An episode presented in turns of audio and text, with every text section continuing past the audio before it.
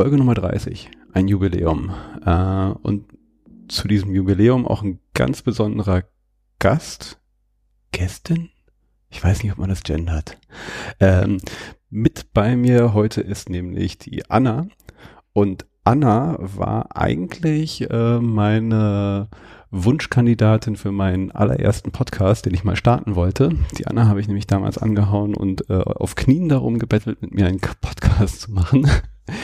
Ähm, hat dann nicht geklappt, aber äh, heute hat es geklappt, sie als Gast zu haben. Äh, Anna macht nämlich den sehr geilen Blog Green Friday, worüber wir heute reden wollen und äh, den Rest kann ja Anna über sich selber erzählen. Anna, stell dich doch mal vor. Hi Ingo, schön, dass ich jetzt bei dir im Podcast reden darf, wo ich gekniffen habe, mit dir einen eigenen zu machen. Ich weiß gar nicht, ob du gekniffen hast weil es eigentlich nie geschafft haben, ja, uns mal irgendwie zusammenzufinden. Ähm, ja, ich bin Anna und ich schreibe seit 2011 auf Green Friday über alle möglichen Facetten des nachhaltigen Stadtlebens, Großstadtlebens. Ähm, ansonsten bin ich Mutter, Biertrinkerin, Konzertfreundin und ähm, ja, versuche einfach mein Leben zu genießen und dabei möglichst wenig Fußabdruck zu hinterlassen. Also ähm, also zumindest CO2-Fußabdruck, sonst natürlich sehr gerne. Ähm, 2011, das war mir selber gar nicht so bewusst, dass es jetzt schon so lange ist. Echt? 2011. Ja, da gab es noch gar nicht diese ganzen Influencer. Gab es noch kein Instagram? Doch. Ja, hm. kam gerade, aber aber Ja, war, hat man da noch nicht so benutzt, aber gab's schon. Facebook war das Ding. Ja, Facebook war das Ding. Ich glaube, mein Facebook, ich habe mal so zurückgeguckt, ich glaube, ich habe 2007 meinen Facebook-Account eingerichtet. Oh, Early Adopter. Ja, ich habe ja jeden Scheiß immer mitgemacht. Ich so bei jedem Social Network, was hochpoppt, irgendwie mache ich mir erstmal einen Account. Viele verrotten dann so vor sich hin, aber naja. Äh, darum soll es aber gar nicht vorrangig gehen, obwohl wir da bestimmt nochmal rein können. Ähm, ich würde, bevor wir jetzt mal so richtig, richtig einsteigen in äh, Green Friday und, und alle Facetten von Green Friday, noch gerne ein bisschen mehr über dich, weil äh, ich finde, wenn ich hier irgendwie mit meinen Gästen rede, ist es schön, dass man nochmal so ein bisschen über das eigentliche Projekt, über den Menschen erfährt.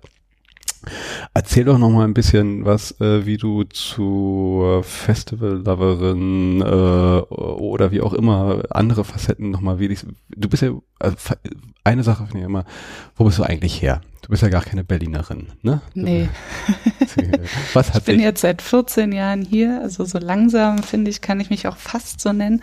Ähm, aber nee, ich bin Hessin. Ich komme aus dem wunderschönen Kassel was alle immer sagen, sie fahren da durch und Kassel ist hässlich. Die haben einfach keine Ahnung, Kassel ist mega. Ich war eine Zeit lang total oft in Kassel. Kennst du noch das äh, Aufschwung? Nein. Nein. Okay, ich war ja damals äh, so so so ein äh, äh, Raver. Äh, und ich war immer Punker. Was war Punker? Ich war mal Raver und in äh, in Kassel. Ich, äh, Stammheim. Ich, Stammheim, genau. Stammheim ist es später, zum Anfang hieß es noch Aufschwung Ost. Später. Und sogar fürs Stammheim eigentlich ein bisschen zu jung. Ja, also ich kenne das Stammheim noch unter dem Namen Aufschwung Ost, äh, was ein ziemlich genialer Technoladen war. Und zu der Zeit, äh, weiß ich, wie, wie, ich, ich habe mal ähm, Drogenaufklärung gemacht und habe äh, äh, Raver beraten, wie sie denn äh, Safer Ecstasy nehmen. Und da sind wir äh, des Öfteren nach Kassel gefahren zum Aufschwung und haben da immer so eine geile Chill-Out-Area eingerichtet. Mhm. Ja, daher kenne ich Kassel und fand Kassel äh, auch immer ganz toll, wobei ich nicht viel von Kassel mitbekommen habe, muss ich ehrlich sagen. Also wer da mal Fremdenführungstipps braucht, meldet sich. Aber so geil, weil Kassel ja dann Entschuldigung, ich äh, verschluck mich gerade an dem Bier, was äh, die Anna hier hingestellt hat. Hasenhell. Äh, ähm, so geil war es ja dann doch nicht in Kassel, wenn es sich hierher verschlagen hat. Was hat dich denn nach Berlin verschlagen?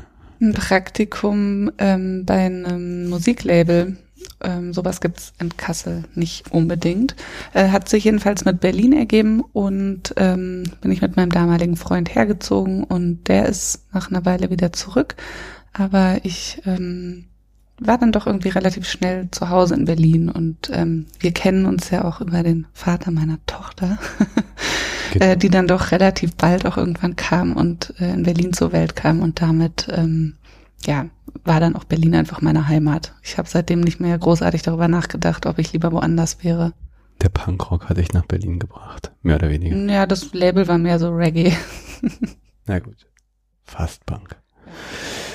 Ähm, ja, und dann war der Aufschlag zu Green Friday, aber in Berlin. Also ja. da kam dir die Idee. Wie kam es denn dazu? Also was hat dich dazu getrieben, äh, über dieses Thema zu bloggen? Ähm, also ich habe irgendwann nicht mehr bei einem Musiklabel gearbeitet, sondern in einer Kommunikationsagentur. Und wir haben für einen Kunden, ähm, die so alle möglichen nachhaltigen Ideen hatten, ähm, ein Konzept gemacht. Und ähm, eins davon war ein Corporate Blog quasi. Und dann haben wir den schon mal so grob gestaltet, aufgesetzt, gedacht, das ist ja voll geil. Und dann hat sich der Kunde aber für eine andere Agentur entschieden.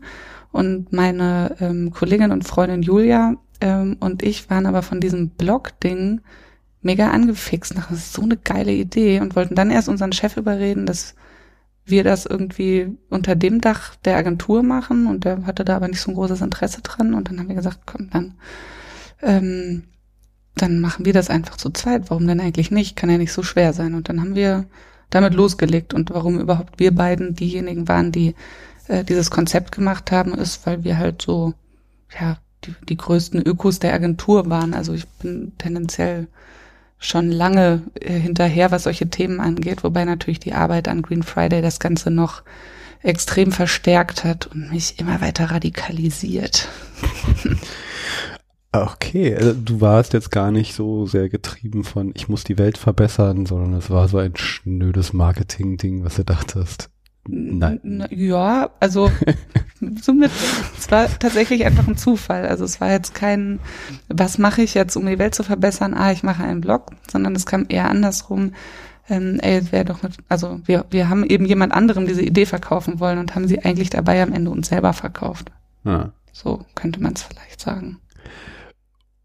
Und wie war denn das Kernkonzept, das Anfangskonzept oder ist es jetzt eigentlich von Anfang an seit 2011 gleiche Dinge, keine Änderung, ich mach nichts anders? Naja, also wir haben das Kernkonzept, was wir, das war eine Hotelkette, ähm, was wir für die gemacht haben, ähm, natürlich dann nochmal angepasst auf, auf uns und auf das bisschen jüngere und ähm, berlinerischere, weiblichere Publikum und so weiter und ansonsten aber so die die Rubriken sind fast gleich geblieben seit ähm, Anfang. Julia ist vor ein paar Jahren ausgestiegen. Ich mache das jetzt seit einiger Zeit alleine. Ähm, aber so vom Prinzip her war die Idee einfach so geil. Umreißt es doch nochmal. Also nicht jeder der Zuhörer und Zuhörerinnen wird jetzt äh, Green Friday schon kennen, äh, aber pitcht es doch nochmal. Pitch doch nochmal deinen Blog. Nee, kein Bock auf Pitches heute. ähm, naja. Aber Green Friday ist ein total toller Blog, ähm, weil ich da alle möglichen Ideen sammle, die die Welt ein bisschen besser machen, die ähm, neue Denkansätze haben, die ähm, ähm, nichts mit Konsum zu tun haben oder Konsum ähm, nachhaltiger und sinnvoller darstellen.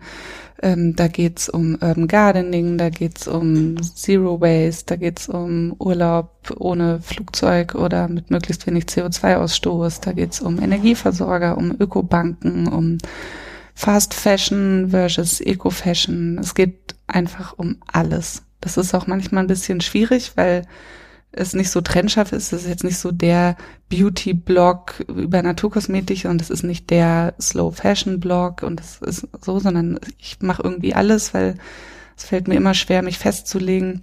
Und ich finde auch alles so interessant und ich glaube, ich wäre selber irgendwann gelangweilt davon, über den 300. Puder zu schreiben, weil ähm, der mich gar nicht so doll interessiert. Aber einmal das Thema Puder sich anzugucken, finde ich wiederum total interessant. So, deswegen Deswegen diese krasse Themenbreite. Also ich würde jetzt auch lügen, wenn ich behaupten würde, ich äh, lese jeden einzelnen deiner Blogbeiträge, aber äh, das, was ich so als Gefühl habe und wie ich das so wahrnehme, ist, dass der Blog eher so ein bisschen eine Dokumentation deines Lebens ist, wie es passiert und du vielleicht so ein bisschen guckst, oh, ah, hier, hier gibt es das eine Thema, vielleicht kann ich das jetzt nochmal so ein bisschen was darüber machen, äh, weil es dich halt eh gerade trifft, betrifft, du was machst oder äh, das halt so in deinem Leben passiert. Ja, ich mache den Blog rein aus Hobby in meiner privaten Freizeit ähm, und entsprechend, ähm, also jetzt nur des Contents Willens mache ich da gar nichts, sondern ich mache Sachen, die ich sinnvoll finde, die mir einfallen, die sich ergeben. Also genau so gesehen ist das schon auch irgendwie eine Dokumentation meines Lebens, wobei ich schon auch Interviews führe, Veranstaltungen besuche, um darüber zu schreiben oder also es geht jetzt nicht immer nur darum, was ich so mache, sondern schon auch viel darum, was andere machen. Ähm, der Kern ist aber schon so ein bisschen, wie kann ich eigentlich, äh, also mein Verständnis auch, kannst mich ja da korrigieren, ich habe es halt immer so gesehen, so, ich will jetzt nachhaltiger leben, aber jetzt nicht unbedingt äh, dieses Verzichten und ich darf mir nichts mehr gönnen und ich darf jetzt hier nichts mehr machen, sondern äh, wie kann ich eigentlich das, was ich in meinem Alltag, in meinem Leben, in meinem Konsumleben vielleicht habe, halt auch in gewisser Weise äh, weniger Scheiße machen, in Anführungszeichen, oder ist das? Also so hat es auf jeden Fall angefangen und irgendwie ist es auch ein bisschen immer noch so. Ich bin 90er Jahre Konsumkind, das ist einfach so. Ähm, aber ich glaube mittlerweile auch, dass wir ohne Verzicht an manchen Stellen auch ähm, nicht weit kommen werden. Also ich glaube, dass wir mit dem ähm, also das kann man natürlich auch betrachten, wenn man sich die letzten ähm, acht Jahre Green Friday anguckt. Meine Gedanken haben sich durchaus auch teilweise verändert und äh, weiterentwickelt. Ähm, und ich glaube schon, dass wir ein paar Sachen auch sein lassen müssen, damit unsere Erde noch eine Chance hat, sich nicht zu krass zu erwärmen und damit nicht noch mehr Leute Klima flüchten müssen und so weiter und so fort. Trotzdem, ähm, obwohl dieses Thema super hart ist und mich mit äh, zwischendrin auch wirklich, wirklich krass abfuckt und nervt und traurig macht, ähm, glaube ich, dass wir den Spaß nicht verlieren dürfen an, am Leben und an den ganzen Sachen und ähm, das ist auch so mein Anspruch, immer zu gucken, wie kann man denn das Ganze wie kann trotzdem spaßvoll gestalten und was sind eigentlich noch bessere Alternativen als der konventionelle Weg. Ich glaube, immer mit schlechteren Alternativen kriegt man auch die Leute da draußen nicht. Da kriegt man dann so ein paar versprengte Ökos mit, die irgendwie sagen, ja, okay, ist zwar schlechter, aber dafür ist es Bio. Ähm, aber ich glaube, dass das ähm, nicht massentauglich sein wird. Und ähm, ja, das ist irgendwie immer so eine Gratwanderung und die versuche ich zu gehen. Und ich bin in manchen Artikeln auch mal streng und sage den Leuten auch, was geht eigentlich ab bei euch? Merkt ihr noch überhaupt irgendwas, wenn ich mal richtig wütend bin? Und dann schreibe ich wieder so einen Artikel, ach, und denke, ist doch alles ganz cool und was wir schon alles erreicht haben und guck doch mal hier. Also ist auch am Ende ein bisschen tagesabhängig. Hm. Also ich war am Anfang viel mehr auf, wir können einfach fröhlich weiter konsumieren, muss nur das, der gute Konsum sein und das ist mittlerweile nicht mehr ganz meine Auffassung. Ich glaube, wir müssen viel, viel, viel weniger konsumieren. Wo siehst du denn, jetzt sind wir schon sehr tief ja genau in diesem ganz ernsten Bereich. Ja, äh, so viel zum Spaß. ja, ich äh, überlege jetzt nochmal, ob ich, ob ich nochmal in den Spaß rein will. Ja, komm, versuch das mal. nochmal in den Spaß rein. Ähm, na, vielleicht kannst du ja noch, also ne, du, du bloggst ja so, so ziemlich über alles, wobei äh, ich glaube halt, ne, so richtige Produkte halt auch schon ein großer Anteil ist, oder ist es auch die, meine damalige Wahrnehmung, ja, wo ich halt zum Anfang halt eher das so, so stark wahrgenommen habe, dass es halt um Produkte geht. Wie, wie würdest du das jetzt mal so sehen? So Produkte versus Lifestyle, äh, wie, wie, wie teilst du dich denn ähm, Weiß ich nicht genau. Ich habe, ich verfolge ja kein Konzept. Ich bin ja irgendwie mein eigener Kunde und deswegen immer wahnsinnig schlampig. Wenn ich jetzt hier mal meine Startseite angucke, da sind eins, zwei, drei, vier, fünf, sechs, sieben, acht Artikel drauf und da geht einer um ein Produkt. Oder sagen wir mal so. Äh, ist eigentlich ganz gut, oder? Ja. Was, was schlägt denn äh, besser ein bei deinen äh, Leserinnen und Lesern? Was mehr geklickt wird, ja. das ist total traurig. Am meisten wird geklickt ein Bild. Wenn ich einfach nur total simpel zwei Sommeroutfits Eco-Fashion und dann, dann nur drunter schreibe, Schuhe daher, Hose daher, top, so, voll geil. Und alle so, juhu, voll toll, wir klicken das, wir liken das. Ich glaube, das liegt aber auch einfach daran, dass es super easy zu klicken ist. Du musst halt nicht nachdenken. Und wenn ich einen Artikel schreibe über, ähm, über Flugreisen und Schwierigkeiten, Flugreisenartikel werden wahnsinnig schlecht geklickt, weil die Leute natürlich alle das gar nicht wissen wollen. Oh Gott, sie ist ist meine, geflogen. ist, ähm, ist meine Theorie dazu auf jeden Fall. Ähm, die kriegen immer wenig Likes und ähm, wenig Conversion. ich schreibe die trotzdem, Ja. weil ich glaube, dass der stete Tropfen da den Stein hüllt und ich schreibe auch meinen Blog nicht, damit irgendeiner das liked, sondern ich hoffe einfach, in ein paar Köpfe vorzudringen mit den Sachen, die ich mache. Ähm, genau. Und gut geklickt wird, was easy ist irgendwie. Was auch immer hilft, ist ein gutes Bild zu haben als, ähm, als Artikelbild. Ähm, das habe ich gelernt, wenn ich mir da richtig Mühe gebe, das lohnt sich schon auch. Steigst du denn auch eigentlich in die Konversation mit den Leuten ein zu Themen oder ist es immer so, oh, ist total toll, was du da machst, Anna, like, like, like, Herzchen, Herzchen, Herzchen. Ich habe gerade richtig Beef gehabt auf meinem Blog. Ah ja.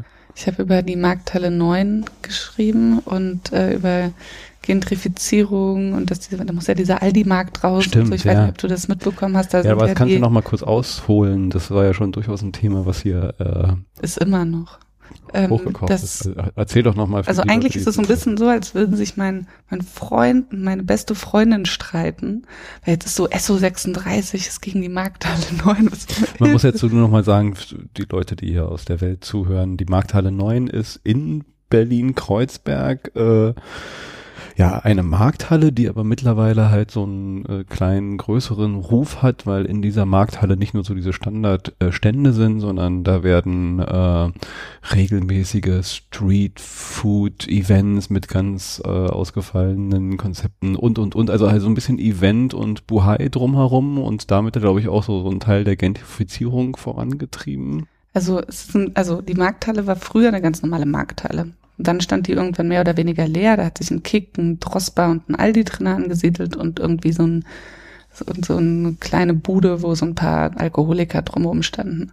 Und ähm, also kein schöner Ort oder irgendwas Tolles, da ist nichts passiert.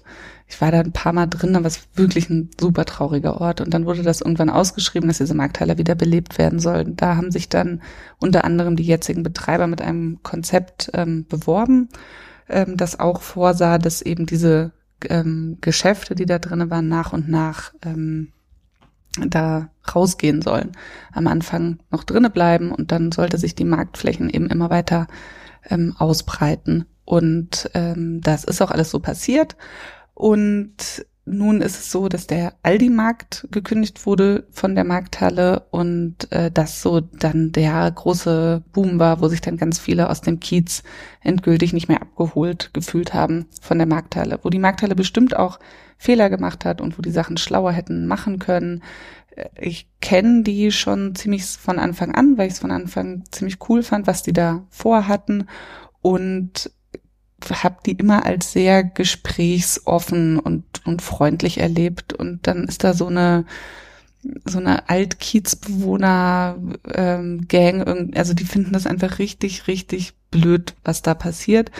Ähm, und ich kann das zu Teilen auch verstehen, ne? Leute, die irgendwie kaum Geld haben, ihr Kiez verändert sich und eine Markthalle zieht auch zusätzlich Touris an. Das steht in irgendwelchen äh, mit Vergnügen und Tipp Berlin und wahrscheinlich auch Lonely Lonely, Planet Planet, und und. TripAdvisor und hast du nicht gesehen drin.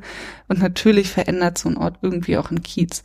Ähm, ich bin auch der Meinung, dass man solche städt- städtlichen Veränderungen kritisch beobachten muss und ich würde auch gerne noch lange hier wohnen und mir meine Miete leisten können und all das.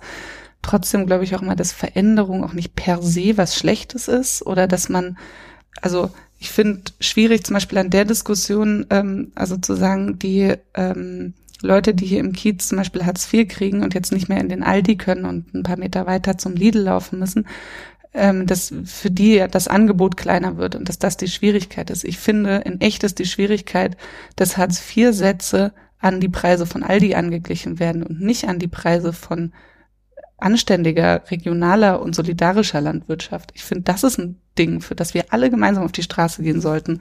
Und jetzt, also ich finde es so absurd, dass jetzt gerade so, Hm. so eine vermeintlich linke Bewegung dagegen diese bäuerliche Landwirtschaft ähm, auf die Straße geht, weil sie ähm, weil sie teurer ist. Und ja, also ich glaube, auch da sind wir wieder dabei.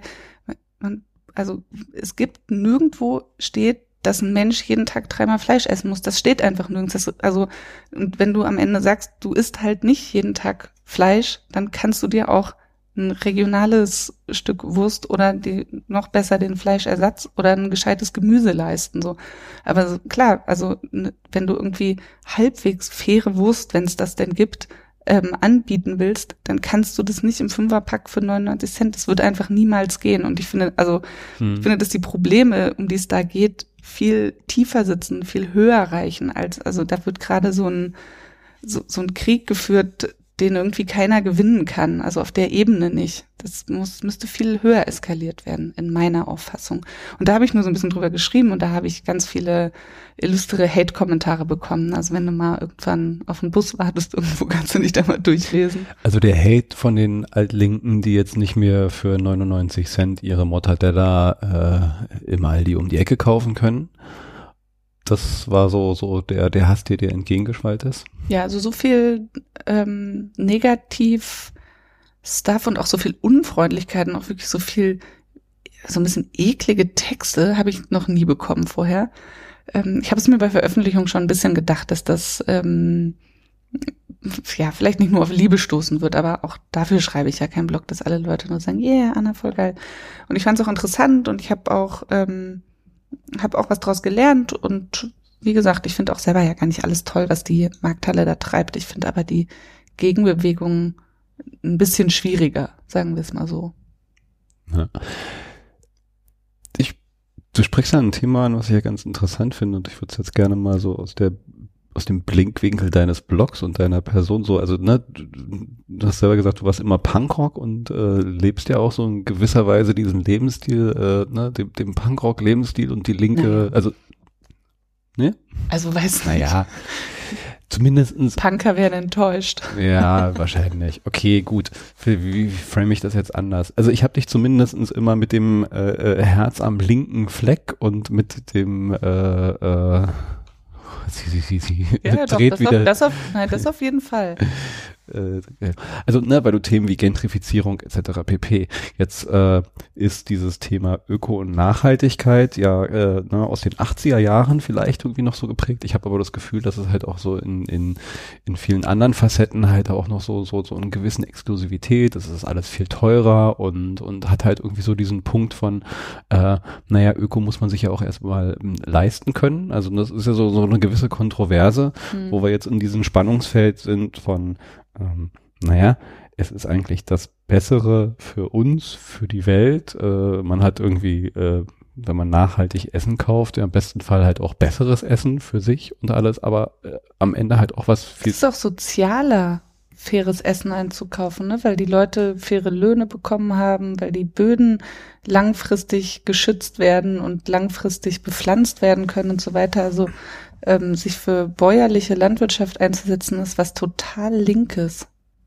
Ja, ich sehe das ja ähnlich. Ich sehe halt aber gerade so, also was, was mich auch bewegt, dass ich jetzt so merke, wir, wir bewegen uns jetzt in diesem Spannungsfeld von äh, dieses Öko, alles wird teurer und das ist jetzt nur was für die Elitären und wie soll man sich denn das nochmal erleben? Also ich sehe schon so die Gelbwesten, die dann irgendwie so, so, so äh, äh, auf die Barrikaden gehen. Auf der anderen Seite müssen wir ja irgendwo in diesen Weg einschlagen, wenn wir halt diese Welt noch ein bisschen erhalten wollen und wenn wir halt auch wirklich ein sozialeres und nachhaltigeres Miteinander schaffen wollen.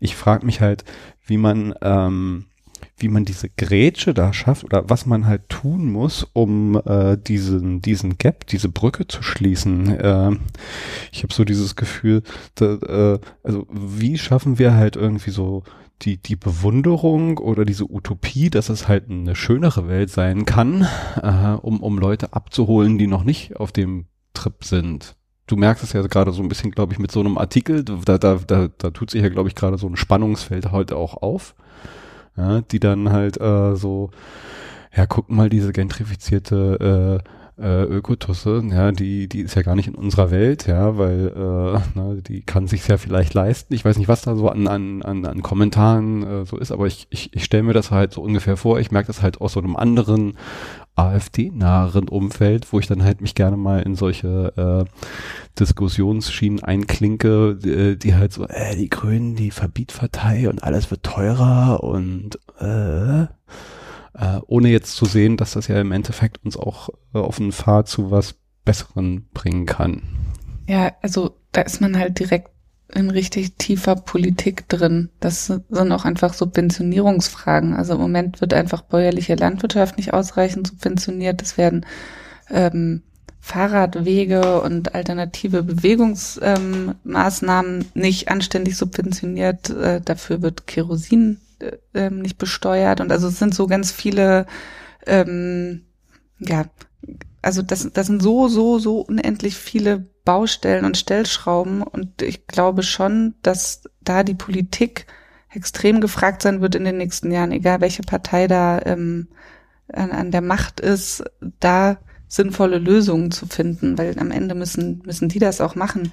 Ich habe es gestern oder vorgestern erst irgendwie gelesen, was sind die größten ähm, ähm, CO2-Schleudern in Europa und da sind acht Quellen oder sieben Kohlekraftwerke, ähm, Kohlekraftwerke in, Deutschland. dabei. Ne? Und ich finde, das sind halt einfach so Punkte, wo man wirklich sagen muss, ey, wir sind ein super reiches Land und wir haben das Wissen und ähm, ja, wir haben halt leider auch die ganzen Lobbys, aber also da müsste Politik einfach gegen vorgehen. Und ich finde, wenn man so eine Tabelle sieht und die werden die Politiker schon länger kennen als ich, ähm, wie kann man dann überhaupt noch, wie können die überhaupt ruhig ins Bett gehen und in den Spiegel gucken und ihre Kinder vom Kindergarten abholen? Ich check das wirklich überhaupt nicht. Und ähm, glaube, dass wir da schon als, als Bevölkerung und als Leute mit Reichweiten und so weiter ganz viel in Bewegung setzen können, aber am Ende durchführen muss das die Politik. Weil also wie, wie viele Artikel soll ich denn schreiben oder wie viele Leuten soll ich denn reden, dass sie alle Ökostrom beantragen oder irgendwas? Also man kann da Awareness mit schaffen und das zeigt auch eine Fridays for Future Bewegung und das zeigen auch, ähm, das zeigt auch, dass es mittlerweile auch in vielen kleineren Städten unverpackt Läden gibt und so weiter, dass man da schon auch ähm, Trends setzen kann, die, die sinnvoll und nachhaltig sind, aber am Ende glaube ich, ähm, nüchtern betrachtet, ähm, dass das nicht reichen wird, sondern da müssen, da müssen die da oben, die Politiker, sich auch einfach wirklich mal dahinter klemmen. Und ich denke mir auch, also ich habe eben so gesagt, so klar ist, ähm, ist ähm, das Grünsein, das nachhaltig äh, Denken total links, aber eigentlich ist das auch konservativ und rechts und alles. Also eigentlich verstehe ich überhaupt nicht, warum an solchen Punkten so viel diskutiert wird. Weil am Ende ähm, wollen wir doch auch unser Vaterland erhalten und also man kann es sich ja drehen, wie man will. Es macht in jeder Ideologie macht sogar Sinn. Also ja. ja. Ja, also ohne die Politik wird es nicht gehen. Ähm, ich, na, ich denke halt auch, da, da, da lohnt sich's zu tun, den Druck auf den, auf die Politik auszuüben oder selber politisch aktiv zu werden. Nichtsdestotrotz, ne, in, haben wir jetzt hier so also für uns so im, im kleineren halt da nur, nur einen begrenzten Einfluss und ich finde dann aber, dass Dinge wie den Green Friday Blog oder vielleicht versuche ich das halt in gewisser Weise auch so ein bisschen mit mit ähm, dem Podcast, obwohl ich mir da noch nicht so ganz sicher bin, welcher Teil da äh, das beitragen kann, schon halt auch wichtig ist, diese ja, du hast es jetzt Awareness genannt oder diese, ich, ich denke manchmal daran, so geht's halt nicht daran, äh, dass wir halt so ein paar Utopien halt auch schaffen müssen. Es ist jetzt vielleicht halt auch so ein gewisses Marketing-Thema, äh, dass halt ähm, äh, die Welt, äh, die es geben könnte, wenn wir halt äh, unsere Städte umbauen hin zu einem fahrradgerechten Stadt und nicht zu einer autogerechten Stadt, einer menschengerechteren Stadt äh, oder äh, unsere Landwirtschaft dahin umbauen und, und, und, also all diese kleinen Dinge, dann am Ende nicht halt etwas rauskommt, was halt uns allen total gut tut durch Entschleunigung, besseres Essen und und und. Also das, also diese Geschichten und diese diese Welt, ähm, die ja, glaube ich, äh, du dir halt auch in gewisser Weise schon vorstellst oder in gewisser Weise lebst und erlebst, ähm, dann halt nochmal so ein bisschen weiter ausbauen, dass halt andere sie, sie auch sehen, wünschen sich, einfordern, Druck ausüben und dieser Druck nicht nur aus einer ähm, Krisenstimmung. Also im Moment haben wir so, so gefühlt so diese Krisenstimmung, ja, die da halt so einen Druck aufbaut. Ich glaube halt aber am Ende braucht's halt auch so eine so eine Vision, so eine Utopie, wie halt Deutschland so, hä, wir wollen wieder vereinigt sein, ja, und alle wollten das und haben dafür getan und dann, dann kam es halt auch so in gewisser Weise und, und andere Dinge, die die Menschen unbedingt wollten, äh, dass vielleicht das jetzt so unser Beitrag dazu sein kann, so diese, ein, ein Teil dieses Bildes zu malen, wie die Welt sein könnte. Ja, ich glaube auch und ich glaube schon, dass da auch einfach reden und selber machen total viel hilft. Ähm, also zum Beispiel jetzt Thema so Mobilität in der Stadt. Ähm, ich fahre seit einer ganzen Weile gar kein Auto mehr in Berlin, weil es einfach überhaupt nicht nötig ist. Eine Zeit lang hatten wir mal ein Auto vor der Tür stehen, dann fährt man damit halt auch und ach, und jetzt ist der Einkauf heute ein bisschen schwerer und oh, heute regnet es und ich bringe mal das Kind so zur Schule und so. Ähm, aber das ist alles totaler Quatsch. Das braucht man überhaupt nicht, wenn man ein Fahrrad hat und wenn man gesund ist und Fahrrad fahren kann natürlich. Ähm, aber äh, so, solange man äh, diese beiden Kriterien erfüllt, und das tun die meisten oder können die meisten ähm, ziemlich easy erfüllen, ist Fahrrad einfach ein so geiles Fortbewegungsmittel. Und wenn man sich einmal daran gewöhnt hat, dass es auch gar nicht so schlimm ist, wenn man mal in Regen kommt und dass es auch gar nicht so schlimm ist, sich im Winter einfach ein paar Handschuhe überzuziehen. Also ich, wenn ich mittlerweile, wenn ich einen Tag nicht Fahrrad fahre, dann leide ich richtig darunter, weil ich das Fahrradfahren so, so toll finde. Und ich glaube immer, dass da ähm, ganz viele Leute das Potenzial zu haben und dann ähm, gibt es gleich den großen Aufschrei, ah, alles soll verboten werden und es muss, geht ja gar nicht ums Verbieten, sondern es geht um Alternativen schaffen und es geht darum, ähm, auch bestehende Strukturen zu überdenken. Wenn man sich mal anguckt, von öffentlichem Raum, der uns allen Menschen gehört, wie viel Platz davon Autos einnehmen, die Privatpersonen gehören.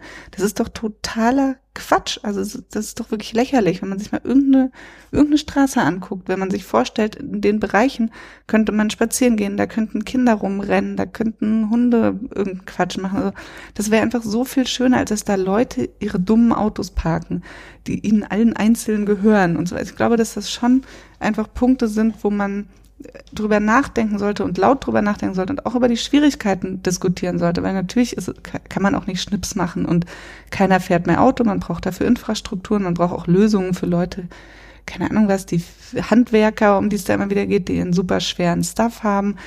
Es darf ja Ausnahmen geben und es, ich will überhaupt auch nicht dem Gehbehinderten sein Auto nehmen und, und das ist ja alles überhaupt gar keine Frage, aber ich glaube einfach, dass dieses ähm, also dass das Gros der Leute, die mit dem Auto durch die Gegend fahren, die immer schön von mir überholt werden mit dem Fahrrad, weil die eh an jeder Ampel fünf Phasen stehen müssen, dass es dabei ganz vielen mal Klick machen könnte.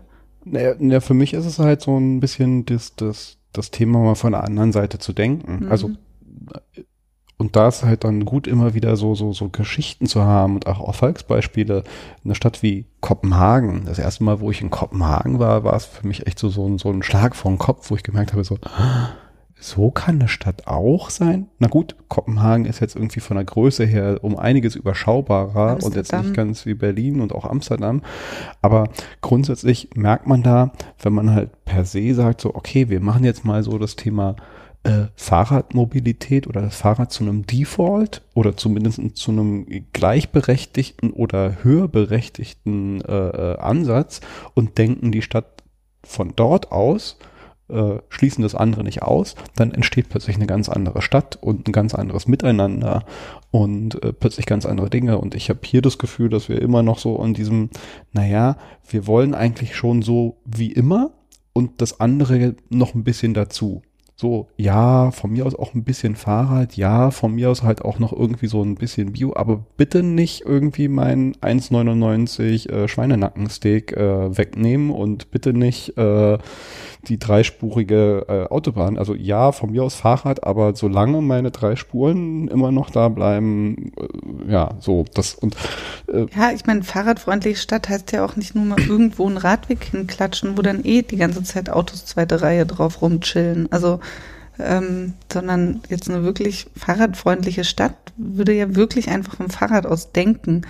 Und ähm, ich habe neulich mal auf dem Fahrrad, äh, auf dem Weg zum Büro mitgezählt, wie viele ähm, Autos auf dem Fahrradweg standen. Ich habe keine drei Kilometer zur Arbeit zu fahren und es waren 13 Autos, die auf dem Fahrradweg standen, wo ich also immer drumherum muss, wo ich mich immer in eine Gefahrensituation begebe, die immer nicht gut einsehbar ist. Ähm, ich wurde bestimmt zehnmal super knapp überholt, dass es wirklich unangenehm ist, weil auch wenn ich auf dem Fahrradweg fahre, hat das Auto ja seine anderthalb Meter einzuhalten, theoretisch. Und von den anderthalb Metern sind wir eh immer irre weit entfernt. Aber ich habe sogar manchmal das Gefühl, dass diese Fahrradwege mit dieser äh, weiß gestrichelten Linie dazu, dafür sorgen, dass die mich noch viel näher überholen, weil die ja denken, sie können bis zu der Kante ran. Und wenn man da aber gerade zum Beispiel einen langsameren Fahrradfahrer überholt, dann sind da ja wirklich, passt da ja fast nichts mehr zwischen ein und das Auto ist total abartig. Ja, und ich merke, also ich merke es für mich selber, ich fahre, keine Ahnung, also ich, ich glaube, äh, auch in den Zeiten, wo äh, meine Familie ein Auto besessen hat, habe ich dieses Auto nie benutzt. Also ich kann mich schon gar nicht mehr richtig dran erinnern, wann ich wirklich ein Autofahrer war. Jedenfalls mir wird ja auch immer gerne äh, vorgeworfen, die Fahrradfahrer fahren wie die letzten Menschen. Und es stimmt auch in gewisser Weise, aber halt auch, weil diese Stadt nicht für uns gemacht ist. Ich fahre dann halt auch zigmal lieber über den Bürgersteig, weil ich halt weiß, auf dieser Straße ist es der Tod für mich. Ja, also fahre ich dann, suche ich mir einen Weg, der äh, dann vielleicht auch andere Verkehrsteilnehmer hier und da mal gefährdet, weil ich halt einfach auch nicht die Option habe, halt auf mal auf einem ordentlichen, sicheren Fahrradweg meine Strecke zu fahren. Also die Dinge bedingen sich einander. Ja, und, und die Autofahrer fahren ja auch wie gesenkte Säue. Also ist ja nicht. Ähm, ja. Also ähm, Idioten gibt's, egal auf was für ein Gefährt, ob auf, auf den Füßen oder auf dem Fahrrad im Auto. Ein Idiot ist immer ein Idiot. Jetzt nochmal so, so die Brücke zu, zu deinem Blog. Äh, also ich, ich habe das Gefühl, dass äh, äh, so, ein, so, so ein Blog und, und solche äh, Formate, sei es jetzt ein Blog, sei es ein Podcast, sei es äh, was auch immer man halt macht, irgendwie mit einer gewissen Aufmerksamkeit, äh, ich weiß nicht, ob den Auftrag, aber äh, zumindestens vielleicht den Anspruch haben sollte, halt auch so, so eine solche Utopien, solche Geschichten zu erzählen, solche, solche schönere Welt, oder ist das für dich nicht ein Anspruch und ein Thema oder zu hoch gegriffen? Doch, total. Also ich glaube, darüber schreibe ich auch relativ viel oder ähm, teile eben genau diese Gedanken mit, äh, mit der Gang, mit der Community, um irgendwie zu gucken, an welchen Stellen ähm, ich finde dafür auch wirklich Instagram total super mit dieser Story-Funktion, wenn man einfach so Umf Umfragen und diese Fragen-Buttons und so weiter, wo man sich schon noch so ein ganz cooles Meinungsbild reinholen kann. Natürlich mir folgen jetzt eher Leute, die dem Thema grundsätzlich zugeneigt sind und so weiter, aber ähm, wo man doch seinen eigenen Gedankenhorizont auf jeden Fall immer super weiterentwickeln kann und äh, viele neue Denkanstöße kriegt, weil nur weil ich jetzt heute bei irgendwas denke, dass es die richtige Lösung ist, denke ich das ja in einem Jahr nicht unbedingt immer noch. Hast du für dich so ein Gefühl, so eine Idee entwickelt, wie man halt ähm, auch Leute außerhalb dieser Blase, die das eh schon gut finden und machen und toll finden und nur auf den nächsten Tipp warten, ähm, also auch reinkriegt in diese, in Anführungszeichen, Blase? Also bei manchen Leuten habe ich überhaupt keine Ahnung, wie man die erreichen könnte. Und bei, ansonsten, also ich glaube wirklich, das Beste, was man machen kann, ist äh, nicht zu krass nerven. Das fällt mir manchmal schwer, weil ich dann auch manchmal so mein, äh, und die Autos, die haben so viel Platz und da, da, da, da, und dann werde ich manchmal auch so direkt so so emotional und pisst und dann ist es für irgendwie fühlen sich Leute angegriffen und das ist immer doof. Ähm, ich glaube, es macht äh, Sinn, gut, also mit einem guten Beispiel, sage ich jetzt mal, oder mit einfach beispielhaft voranzugehen ähm, und Dinge einfach zu tun und wenn sie passen, sie charmant und freundlich und nett und witzig und äh, wie es eben gerade passt, auch zu thematisieren. Also ähm, und ich glaube, dass man damit schon auch relativ weit kommt oder also ich kenne auch Leute, die dann irgendwie dann schenke ich den mal zum Geburtstag, weil die jeden Tag mit ihrem blöden Einweg-Kaffeebecher ankommen und sich nicht davon beeindrucken lassen, dass ich das anders mache, dann schenke ich denen halt mal so ein Ding zum Geburtstag mit so einem Augenzwinkern und sag so, hier, vielleicht hast du ja mal Bock, das auszuprobieren, ist gar nicht so schlimm. Ähm, und dann sagen die, ach, der ist ja super hübsch, der passt ja perfekt zu mir, voll geil, probieren das mal aus und sagen ein halbes Jahr später, cool, ähm, war ja jetzt genau mein Ding. An anderen Stellen klappt das auch nicht und dann verstaubt so ein Ding irgendwo, keine Frage. Wenn sie sagen, das schenkt, schenkt den Leuten Kaffeebecher und die machen keinen Müll mehr, so einfach ist es natürlich nicht. Aber ich glaube trotzdem, dass das, dass das irgendwie drüber reden, ähm, dass das drüber reden hilft und dass das selber Sachen auch durchziehen hilft, weil das anderen Leuten auch zeigt, hey, wow, und die hat ja trotzdem Spaß und wow, die kauft sich fast nichts Neues mehr, aber die ist trotzdem nicht sieht die nicht verlottert aus und äh, alles ist in bester Ordnung. Also ich glaube, dass da schon eine gewisse Vorbildfunktion auch ähm, gut ist. Ja, und also mein Gefühl ist halt ein bisschen aus dieser, dem finde ich noch äh, äh weiß ich nicht, ob es nur ich bin, aber ich habe das Gefühl, diesem ganzen Thema haftet auch noch so eine ganze Menge dieser 80er Jahre Öko, das sind doch eh nur diese komischen Leute an. Also das halt irgendwo zu verbinden halt auch mit etwas, was ja, nennen wir es jetzt mal so, so in der Mangelung anderer Worte, cool, hip, äh, wie, wie, wie auch immer halt, also diesem Ding Anstrich zu geben. Diese 80er Jahre Typen sind die, die jetzt sich alle selber finden, gerade auf Bali, glaube ich.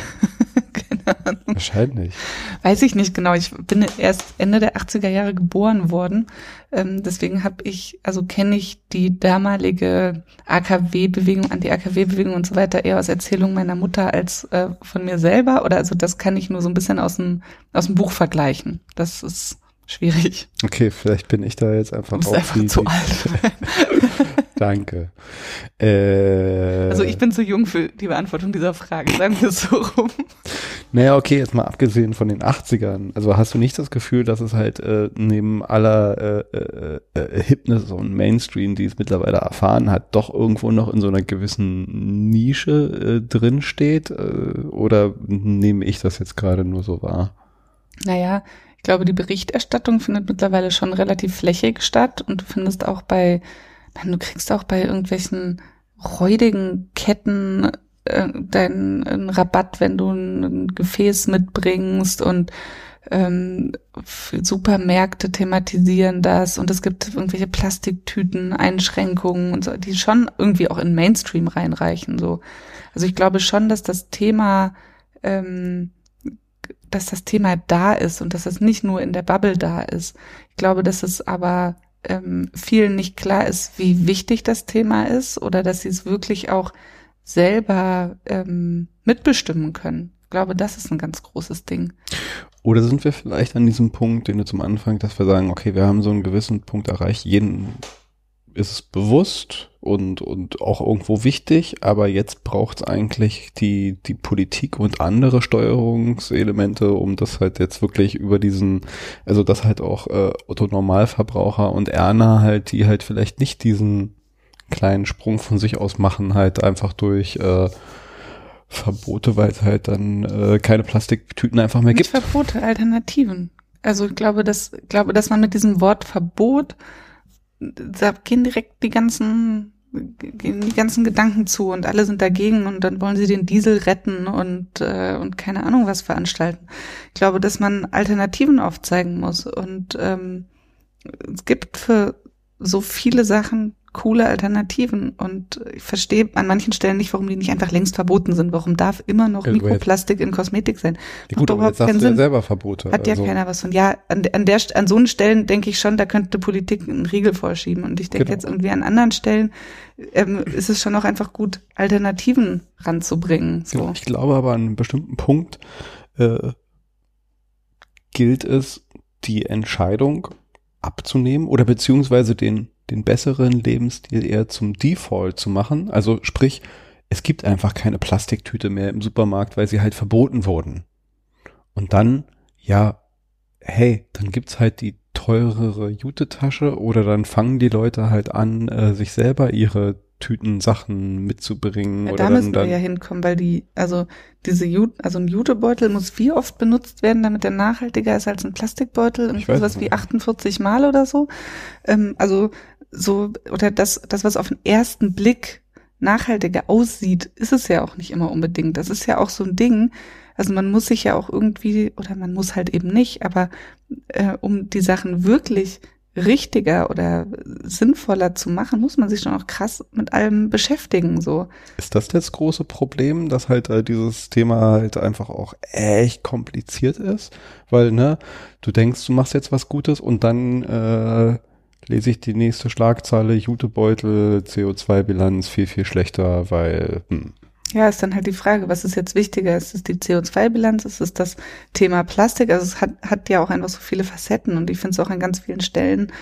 Also was ist denn besser? Ist ein, ein Liter Milch von der Demeter-Kuh aus dem Umland besser als ähm, was ich mir selber in meiner Milchabfüllanlage in meine eigene Flasche abfüllen konnte? Oder ist ein Tetrapack ähm, Mandelmilch aus kalifornischen Mandeln, was irgendwie importiert werden musste, besser? Puh, kann ich dir überhaupt nicht beantworten. Ich kann, also, und das kann auch ungefähr keiner, weil das so viele Einzelaspekte hat. Am Ende gibt es wahrscheinlich auch irgendwie eine Menge Wahrheiten und Lösungen und Ideen. Und ich glaube, bei ganz vielen Punkten sind wir noch ganz weit davon entfernt, die das Masterpiece irgendwo in der Schublade zu haben. Hm. Aber das, das, also da, da erschließt sich ja für mich ja dann auch schon so ein bisschen die Antwort, dass halt manche sagen so, ey, weißt du was? ich weiß es halt einfach nicht und das ist mir viel zu anstrengend. Ist es jetzt das, ist es jetzt das, ist es jetzt das? Und dann verfällt man ja ganz schnell in alte Gewohnheiten. Ne? Also äh, das, was, was du, was vielleicht ich und viele andere in der Blase sich noch so an Gedanken machen, so ich setze mich damit auseinander, überfordert viele Menschen ja auch einfach.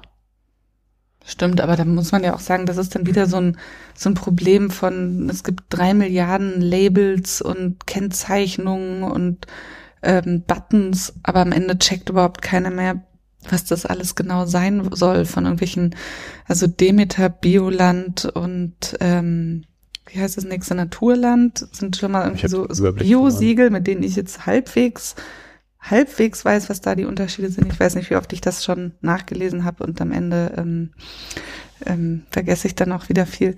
Aber äh, es gibt ja auch, wenn man sich jetzt irgendwie in der Fleischtheke beim Edeka umguckt, da gibt's ja weiß ich was, 15 verschiedene Labels, die alle firmenintern fungieren und so weiter. Also ja, das ist schon auch wieder was, wo ich Politik in der Verantwortung sehe, da Riegel vorzuschieben und ganz klare Richtlinien zu machen.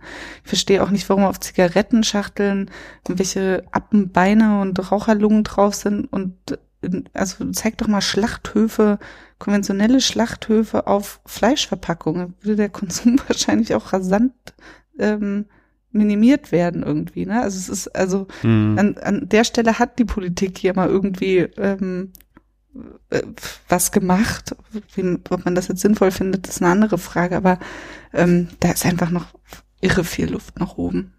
Genau, also im Endeffekt, also ich glaube auch, dass die Politik jetzt gefordert ist, diesen nachhaltigen oder nachhaltigeren, wie auch immer man das jetzt nennen will, Lebensstil zu einem Default zu machen, indem sie uns halt auch gewisse, also das, ich finde, in dem Moment, wo wir noch in einer Welt leben, wo es Bio-Siegel oder was auch immer für Siegel braucht, mir zu zeigen, das ist gut, äh, haben wir eigentlich äh, immer noch nicht das Problem gelöst. Eigentlich fände ich, wäre es die richtige Welt, wenn halt die Dinge, die nicht gut sind, ein Label drauf haben, damit ich halt weiß, also alles, was ich jetzt hier kaufe, ist schon gut. Äh, ich werde halt gewarnt von den Dingen, die halt äh, nicht so gut sind. Ja, das wäre gut, oder? Das wäre eigentlich so die Welt, die man anstreben sollte. Und ja, da klar, ist. Da würdest du halt in ungefähr jedem konventionellen Supermarkt überall dein Label nicht gut draufkleben haben. Da hat natürlich im Kapitalismus keiner Interesse dran. Ja. Ähm, also ne, ich, ich glaube auch in, in, in großen Dingen, äh, also die großen Räder können wir nur mit der Politik oder kann nur die Politik äh, drehen. Wir haben vielleicht äh, unseren Hebel, in dem wir halt äh, äh, Stimmung äh, Stimmung machen ist ja kein Politikthema, aber zumindest sozusagen ein, ein, ein, ein Bild irgendwie äh, schaffen zu kreieren, was, was, was die Menschen wollen. Ähm, trotzdem jetzt aber nochmal so vielleicht ins Kleinere bei, bei all den Jahren, die du jetzt diesen Blog schon machst. Ähm, ich habe letztens einen Podcast äh, über Zero Waste gemacht. Da gibt's die sechs Rs, wobei ich glaube, es sind vielleicht nur fünf Rs, äh, äh, die so, so als, als Richtlinien irgendwie für einen Zero Waste Lifestyle. Könntest du für dich so ein paar einfache Regeln oder, oder Marschrichtungen so, so ableiten, wo du sagst, ne, für einen nachhaltigen Lebensstil, äh, anstatt jetzt irgendwie so, ist es jetzt die Mandelmilch selbst gepresst oder das sind ja schon die sehr komplexen, aber vielleicht gibt's mhm. halt auch so mal so die, die einfacheren Faustregeln so für den Alltag, äh, die du so für dich mal so entwickelt hast oder?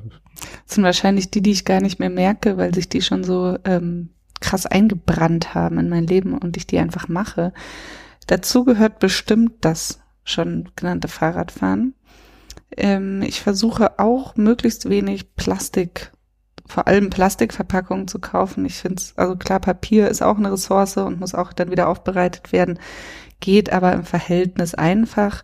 Ähm, Glas zum Beispiel äh, ist, ist super und unendlich recycelbar, aber ist dann doch wieder aufwendiger zu recyceln. Also auch ein Glas macht Sinn, möglichst lange weiter zu verwenden, bevor es wieder eingeschmolzen wird. Ähm, aber also ich versuche einfach möglichst wenig Plastik zu kaufen, weil ich bei Plastik so, da bin ich so richtig denke ich so viel, also Plastik ist so beschissen und es wird noch so lange auf dieser Erde bleiben, so unendlich viel länger als ich selber. Und ähm, das, also das finde ich einfach total absurd und äh, versuche manchmal mit fast pedantischem Wahnsinn ähm, Plastik zu vermeiden äh, beim Einkaufen und ähm, Pipapo. Außerdem ist äh, Klamotten ein großes Thema. Ich habe mir früher irre viele Klamotten gekauft um irgendwie meinem Lifestyle Ausdruck zu verleihen oder was auch immer. Deswegen habe ich einen großen Fundus hier zu Hause und muss einfach gar nicht mehr viel kaufen. Ich bin da noch nicht perfekt und kaufe manchmal noch was Neues. Aber im Vergleich dazu, wo ich herkomme, ähm, kaufe ich eigentlich gar nichts Neues mehr. Ich versuche dann auch immer erstmal Sachen Secondhand zu finden. Wenn ich jetzt mal, manchmal will ich dann irgendwie einfach auch eine Abwechslung oder dann ist man auf irgendeine Hochzeit eingeladen und will nicht das sechste Mal in Folge das eine schicke Kleid anziehen und so, aber da gibt's wirklich eine Menge coole Secondhand-Shops, da gibt's ähm, Kleiderkreisel und Co. Eigentlich braucht man sich keine neuen Klamotten mehr kaufen. Das ist auch noch so ein Ding, wo ich äh, versuche, sehr viel besser zu sein und wo ich auch glaube, was eigentlich jeder von uns kann. Also wenn man sich mal anguckt, wie viele T-Shirts ein normaler Mensch so im Schrank hat, ist ja völlig absurd. Wahrscheinlich bräuchte ich nie wieder ein T-Shirt in meinem Leben jetzt glaube schaffe ich wahrscheinlich nicht, aber kann man zumindest aufhören, auf jedem Konzert zwei zu kaufen. Ähm, und ja, das sind auf jeden Fall mal drei Sachen, die ich, die ich mache, was ich eh schon quasi immer mache, außer so eine kleine Rebellionsphase, als ich zu Hause ausgezogen bin, ist äh, auf Märkten und in Bioläden möglichst äh, regional und saisonal einzukaufen. Das ist wirklich was, was ich schon mit der Muttermilch aufgesogen habe. Das habe ich total drin. Deswegen nenne ich das wahrscheinlich auch jetzt erst, obwohl das einen ganz großen Anteil hat.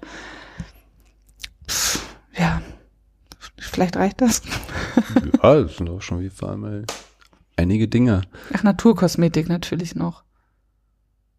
Ich benutze überhaupt gar keine konventionelle Kosmetik mehr seit vielen Jahren und ähm, wasche meine Haare mit Seife und spül die mit Apfelessig und das ist voll geil und ich glaube, die sehen blendend aus. Total. Oder? Also äh, wie L'Oreal. Was sollst du jetzt sagen? Nee, eben nicht wie L'Oreal, sondern viel geiler. Ich. Wirklich, alle mit halbwegs langen Haaren, probiert Apfelessigspülung aus. Ey, guck, mit, guck dir meinen Kopf an ja, und ja, ja, kannst du kannst ableiten, kannst dir ableiten, wie viel Ahnung ich von Haarpflegeprodukten habe. Also, äh, Geh nicht. Ja. Geh nicht. Ähm, irgendwo hatte ich jetzt noch mal einen Faden, wo ich einsetzen wollte. Jetzt habe ich ihn äh, verloren. Äh, verdammt.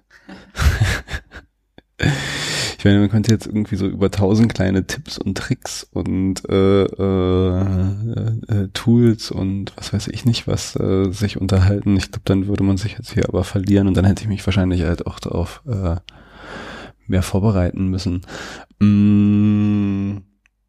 Ich kann ja noch mal einen kleinen coolen Tipp erzählen. Ja, mach mal. Wenn man zum Beispiel essen geht und vielleicht schon weiß, dass man seine Portion gar nicht unbedingt schafft, wenn man eine Tupperdose dabei hat, kann man sich seine Reste einpacken lassen, ohne neues Plastik in die Welt zu setzen und das Essen am nächsten Mittag im Büro zum Beispiel noch mal essen. Dann hat man Geld gespart und Ressource gespart, kein Plastik in die Welt gesetzt und alles ist total geil und die im Restaurant freuen sich ja sogar, wenn man ihr Essen nicht wegschmeißen lässt. Also ich habe das Gefühl, dass an solchen Punkten ganz viele Leute so Berührungsängste haben. Oder sagen, wenn ich jetzt mit, mit in der Mittagspause mit meiner äh, Tupperbox da irgendwie zum ähm, zum Asiaten gehe, die gucken mich doch total schräg an.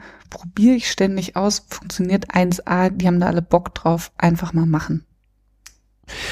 Ja, ich glaube halt auch da, ähm, also ich bin überrascht, ich habe mir ähm, Kennst du diese, ich glaube, die kommen aus Indien, das sind so, so, so äh, mehrere runde Dosen, die übereinander gestapelt und dann noch mit so einer mhm. Klammer zusammen. Dann hast du halt so einen Henkel dran und trägst sie rum, ich glaube in Indien oder irgendwo daher ist das halt so, so ein ganz Usus, da rennen die halt alle mhm. so mit mhm. ihrem Essen da rum. Da hast du in der einen Sache Reis und im nächsten halt so mehrere so, Zutaten. Busse, ja äh, habe ich mir mal besorgt und und habe da letztens auch nach dem Grillen bei äh, bei mir zu Hause dann halt noch äh, so alles Mögliche dann halt so reingefüllt, was dann noch in den Schüsseln und überall so rumlag ähm, und dann halt auch Nachbarn ja, was ja so so so so toll und das hat plötzlich halt auch so ein die Dinge sehen ja auch oft äh, ziemlich wertig und geil aus. Also ich glaube, das ist halt äh, auch etwas, was ähm, naja, äh, so ein bisschen dieser, dieser Vintage und wenn es cool aussieht, dann ist das halt doch gar nicht so äh, anrüchig und komisch. Und nee, ich glaube, äh, das ist viel cooler. Genau, also das ist jetzt, äh, wenn man diesen Coolness-Faktor da irgendwie wieder so reinbringen kann, dann glaube ich. Also eine Edelstahldose ist einfach ein cooler Gegenstand. Den braucht man ja gar nicht da reinbringen. Die kostet natürlich, und kriegst halt irgendeine BPA-Chipo Plastikbox kriegst du halt für 1,50 und eine gute Edelstahlbox kostet halt 20 Euro. Das ist einfach ein, das ist ein Fakt und ähm, da kann ich auch nichts weiter zu sagen. Du kannst natürlich gucken, du kriegst auch jede Menge ähm, tolle Dosen Secondhand und so weiter, dann für viel weniger Geld. Aber also ja, das ist schon auch irgendwie ein Problem, dass man bei ganz vielen Lösungen ansetzt, weil ja, kostet aber erstmal mehr Geld. Wenn ich mir mal angucke, eine Edelstahldose, ähm, hält im Zweifelsfall auch 50 Jahre und ich musste halt nicht zweimal im Jahr neue Plastikdosen kaufen. Also on the long run ist es wahrscheinlich sogar auch günstiger gewesen. Aber ich verstehe auch, wenn man gerade, ich habe auch mal ähm, als ich in Ausbildung ein Kind bekommen habe, ähm, mein, meine 300 Euro Elterngeld mit Hartz IV aufgestockt. Das ist verdammt wenig Kohle. Das ist überhaupt gar keine Frage. Und da schlackern dir natürlich die Ohren, wenn du hörst, naja, dann gibt man halt mal 25 Euro für eine Edelstahldose aus. Verstehe ich. Hm. Aber ich glaube, dass da die Problematik woanders liegt und nicht unbedingt bei dem Preis der Edelstahldose, sondern ähm, beim Hartz-IV-Satz. Ja. Ich habe ja auch das Gefühl, dass das, äh, also na klar, äh, da draußen hat jetzt erstmal niemand oder oder ist ein weniger Interesse halt solche Dinge zu pushen, weil äh, es natürlich für für das Wirtschaftssystem, was wir im Moment haben, viel attraktiver ist, dir halt irgendwie alle zwei Monate halt eine neue Plastikdose äh, zu verkaufen und so nachhaltige Produkte, die vielleicht nur alle drei, fünf, zehn, zwanzig Jahre mal ausgetauscht werden, weil sie halt so, so, so gut sind. Das hat sich halt jetzt so gedreht, was halt bei unseren Großeltern wahrscheinlich noch normal waren. Ja, mein Vater hat mir letztens so die Uhr gezeigt, äh, die er jetzt, äh, der muss jetzt seit nach 35 Jahren sich mal eine neue Uhr, weil sie halt total gecrashed mhm. wurde und mir so gezeigt, so, ich, ich selber habe ich ja eine Uhr um, die wahrscheinlich äh, nicht mal drei oder vier Jahre halten wird, weil sie dann halt ein neues äh, Betriebssystem braucht. Genau, ein neues Betriebssystem braucht oder sonst irgendwie total out of date ist. Also ähm, da, da hat sich ja halt auch äh, das alles so hingedreht, weil es natürlich, ne, es geht darum, halt dir jedes Jahr ein neues Produkt zu verkaufen. Ähm, wenn wir das halt umdrehen wollen, neben allen Hitness-Faktoren müssen wir halt auch irgendwo unser gesamtes Wirtschaftssystem, habe ich das Gefühl, so, so, so drehen, weil dann äh, muss das halt anders funktionieren. Wenn wir trotzdem noch Wirtschaft haben wollen und brauchen ja auch, ja, dann muss natürlich halt das Produkt, was der verkauft wird, äh, A, teuer sein, was halt mehr wert ist, aber im Zweifelsfall halt auch, weil sich dann halt davon äh, ja ein, ein Betriebssystem erhalten muss, äh, was halt nicht dir alle zehn Minuten für ein Zehntel des Geldes irgendwie ein neues Produkt verkauft. Ja, ja, wahrscheinlich. Ich, ähm, ich verliere so gerne meinen Faden heute gerade mal wieder. Hast du noch eine kleine Anekdote? äh, nee, das Ding ist, ja, man kann halt so von Hundertsten ins Tausendste kommen äh, bei dem Thema und äh, ich, ich, ich, ich fände ah ja, also vielleicht nochmal so eine Sache, die, die, die mich bewegt hat und nochmal, ach genau, ähm, ich glaube ja, dass äh, es schon auch äh, spannend wäre, Dinge zu schaffen, die halt immer mehr uns als Menschen zusammenbringen. Ich glaube, wenn wir das halt so neben halt den ganzen Blogs und Instagram oder sonst irgendwas, wenn wir es halt auch wirklich mal im, im Alltag erleben, auf irgendeine Art und Weise und, und uns darüber aus im, im echten Leben austauschen, ist es viel nachhaltiger und, und, und verfängt viel mehr. Die Frage ist halt so, wie kann man das schaffen? Ich habe letztens eine Doku gesehen, die bei mir äh, stark hängen blieb, Tomorrow, wo halt so, so viele kleine Beispiele waren, wie halt äh, überall auf der Welt unterschiedliche äh, Initiativen, Dinge gestartet wurden aus den unterschiedlichsten Bereichen. Eine war ähm, ich glaube, es war in Schottland oder in Irland. Äh, Incredible Edible war ein kleines Dorf, was anfing, dann ähm, einfach mal Sachen irgendwie anzubauen. In dem kleinen Grünfläche, die sie halt da hatten und dann so Stück für Stück halt durch ihre Gemeinde gegangen sind und die Leute dazu überredet haben, so hier in diesem kleinen Gartenstückchen oder hier auf dieser Brachfläche oder da an der Ecke oder hier vor der Polizeistation, da kann man doch nochmal einen Kübel hinstellen und äh, Nutzpflanzen anbauen.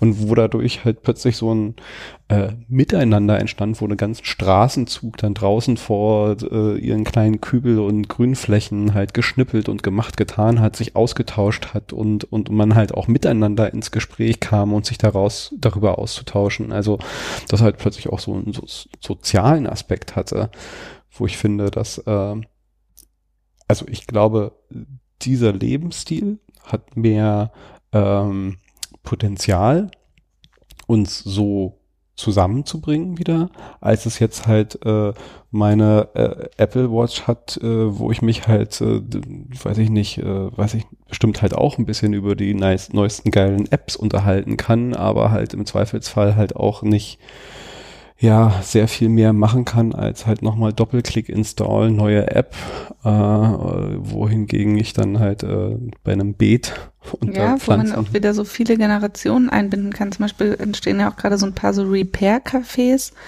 wo dann ähm, du irgendwie mit deinem kaputten Radio hingehen kannst und da sitzen irgendwelche meistens älteren Leute, die Zeit haben, die sich den ganzen Nachmittag damit beschäftigen, dein Radio zu reparieren. Und am Ende kannst du denen irgendwie ein kleines Dankeschön geben. Aber das ist einfach eine ehrenamtliche Geschichte, zumindest meistens. Und ähm, die Sachen werden erhalten, die Alten haben was zu tun, haben Gesellschaft, haben, äh, haben da einfach irgendwie, also finde ich an so vielen Punkten so sinnvoll, aber es ist natürlich ähm, nichts, ja, nichts Wirtschaftliches in dem Sinne, als es dann wird halt kein neues Radio verkauft. Na gut, aber es hat halt gewisse Weise auch einen Wirtschaftskreis, also Kreislaufwirtschaft, das beschäftigt mhm. dann Leute. Hast du da noch mehr, ne, die Repair-Cafés finde ich ein gutes Beispiel. Gibt es da noch mehr so aus deiner Sicht so schöne kleine Ansätze? Die, ja, jeder kleine Kiezgarten ist ja ein toller Ansatz. Also gibt es ja doch auch an einigen Stellen. Ähm, hier der nächste bei mir ist in der Boucherstraße einfach so eine kleine kleine Minifläche, ähm, wo, wo angebaut wird, wo Schulklassen in der Erde graben, ne, was ja schon auch so hier mitten in der Stadt, es ist gar nicht immer so einfach, den Kindern die echten Zusammenhänge zu erklären, wo unsere Nahrung eigentlich herkommt oder woher sie herkommen sollte. so muss man es vielleicht sagen. Ähm, also ja, gibt bestimmt noch tausend tolle kleine Beispiele. Kleidertauschmärkte sind äh, eine coole Sache. Und in Prinzessinnengärten gibt's ja zum Beispiel auch eine ähm, Fahrradwerkstatt, wo dir geholfen wird, dein Fahrrad selber zu reparieren und ähm, so eine Upcycling-Werkstatt, wo du, die arbeiten mit so einigen so Messebauern zusammen, wo sie dann immer den, die ganzen Messeabfälle kriegen, woraus man sich wunderbar eigenen Stuff zimmern kann. Und also es gibt ganz viele tolle kleine Ideen. Und auch teilweise große. Was wäre ein großer? N naja, also das sind ja schon große Ideen, finde ich. Ja. Ja, also ich, ich finde auch neben, ja, also alles, was uns, glaube ich, sozial zusammenbringen kann, hat noch größeres Potenzial, dieses Thema äh, voranzutreiben, weil ich glaube, das ist auch neben, neben all den äh, Umweltproblemen, die jetzt äh, der, der die Wegwerfgesellschaft oder wie auch immer diese, diese Konsumgesellschaft, die wir haben, mit sich bringt, äh, wahrscheinlich eins der großen Themen, diese Vereinsamung, die auch diese Konsumgesellschaft mit sich bringt. Äh, wenn man die halt aufbrechen kann, dann ergibt sich halt, äh, also vielleicht zwangsläufig halt auch so ein ganz anderes Leben, weil umso sozialer ich eingebunden bin, umso weniger habe ich vielleicht das auch Bedürfnis, irgendwas Neues mir zu holen, zu besorgen. Das sind ja dann oft auch äh, Übersprungshandlungen geht scheiße, ja. ich gehe was kaufen. Mein Job nervt mich, ich kaufe mir Schuhe. Ich weiß nicht, wie oft ich das schon gemacht habe. Ich habe jetzt jedenfalls genug Schuhe. so oft warst du genervt. Mhm. Was machst du jetzt, wenn du genervt bist? Mm, genervt sein. oder ein Spaziergang oder einen wütenden Artikel schreiben oder was weiß ich, also irgendwas anderes. Aber also tatsächlich ist so dieses genervt Online-Shoppen, was, was ich mir richtig abgewöhnen musste. Hm. War ich mega anfällig für. Mache ich überhaupt nicht mehr. Geht. Ich habe auch zum Beispiel kein Amazon-Konto. Das habe ich auch abgeschafft, ja. Und das ist ja gar nicht so easy, aus nee. der Nummer rauszukommen. Da musst du ja ungefähr 42 E-Mails beantworten, ob du dir echt sicher bist und speichern ihre Daten jetzt aber doch noch erstmal für ein Jahr und das ist völlig absurd. Na okay, ich lüge. Ich habe noch ein Amazon-Konto, aber ich äh, äh, versuche schaffe es größtenteils auch da nichts zu kaufen. Lösch es. ja, ich habe noch ein, obwohl ich merke gerade, ich habe einen Weg gefunden, das abzuschaffen. Ich habe es noch behalten, weil ich Audible ganz gut finde, weil ich halt sehr viele Hörbücher höre. Habe jetzt aber festgestellt, dass ähm, Spotify auch wenn es halt auch so ein anderer Konzern ist, mittlerweile total viele geile Hörbücher hat und ich eigentlich auch jetzt meinen Audible-Account loswerden kann weil ich auch andere Wege habe, gute Hörbücher Spotify ist im Verhältnis zu Amazon echt eine super nice Bude. Will jetzt nichts Falsches sagen, aber Weiß ich nicht, ja. Also das wäre jetzt nochmal ein anderes Thema, diese ganze. Da müsste ich mich erstmal belesen, bevor ich hier irgendeinen ja. Quatsch erzähle. Aber zumindestens ist Amazon, glaube ich, noch mehr evil. Und äh, also ich bin kurz davor jetzt, äh, das, das war noch so der einzige Faden, an dem für mich Amazon hing, weil äh, Amazon an Audible gekoppelt ist und äh, das könnte ich jetzt, glaube ich, auch loswerden. Ähm,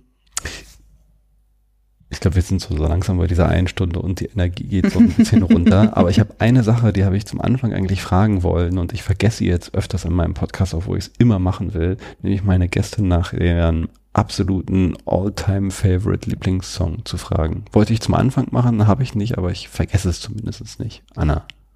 Ingo, das ist Patti Smith mit Rock'n'Roll, Nigger. Wer? Patti Smith. Ah. Die tollste Musikerin der Welt absolutes Vorbild, absolute Weltverbesserin.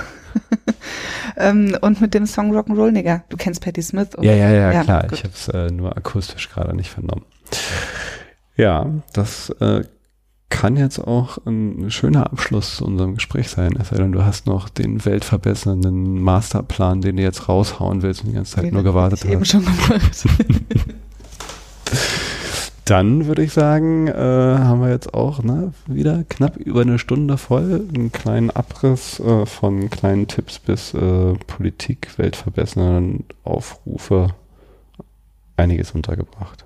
eine Menge Fragen aufgeworfen, keine geklärt.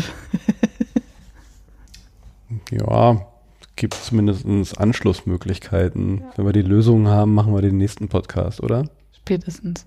Spätestens. Ich wollte doch unterbringen irgendwie, äh, wir wollten unseren Podcast damals Unfuck the World nennen. Du hast das, glaube ich, übernommen für dein. Das war äh, schon vorher mein Claim. Ach, das war schon vorher dein ja. Claim? Dann habe ich vielleicht. Mein Claim seit 2011. Ach, wahrscheinlich habe ich gedacht, lass uns diesen Claim als Podcast-Titel nehmen. Ja, finde ich einen guten Claim. Äh, lass uns äh, das weiter tun. Unfuck the World. Yes. In dem Sinne, Unfuck the World und gute Nacht. Good night. Thank you.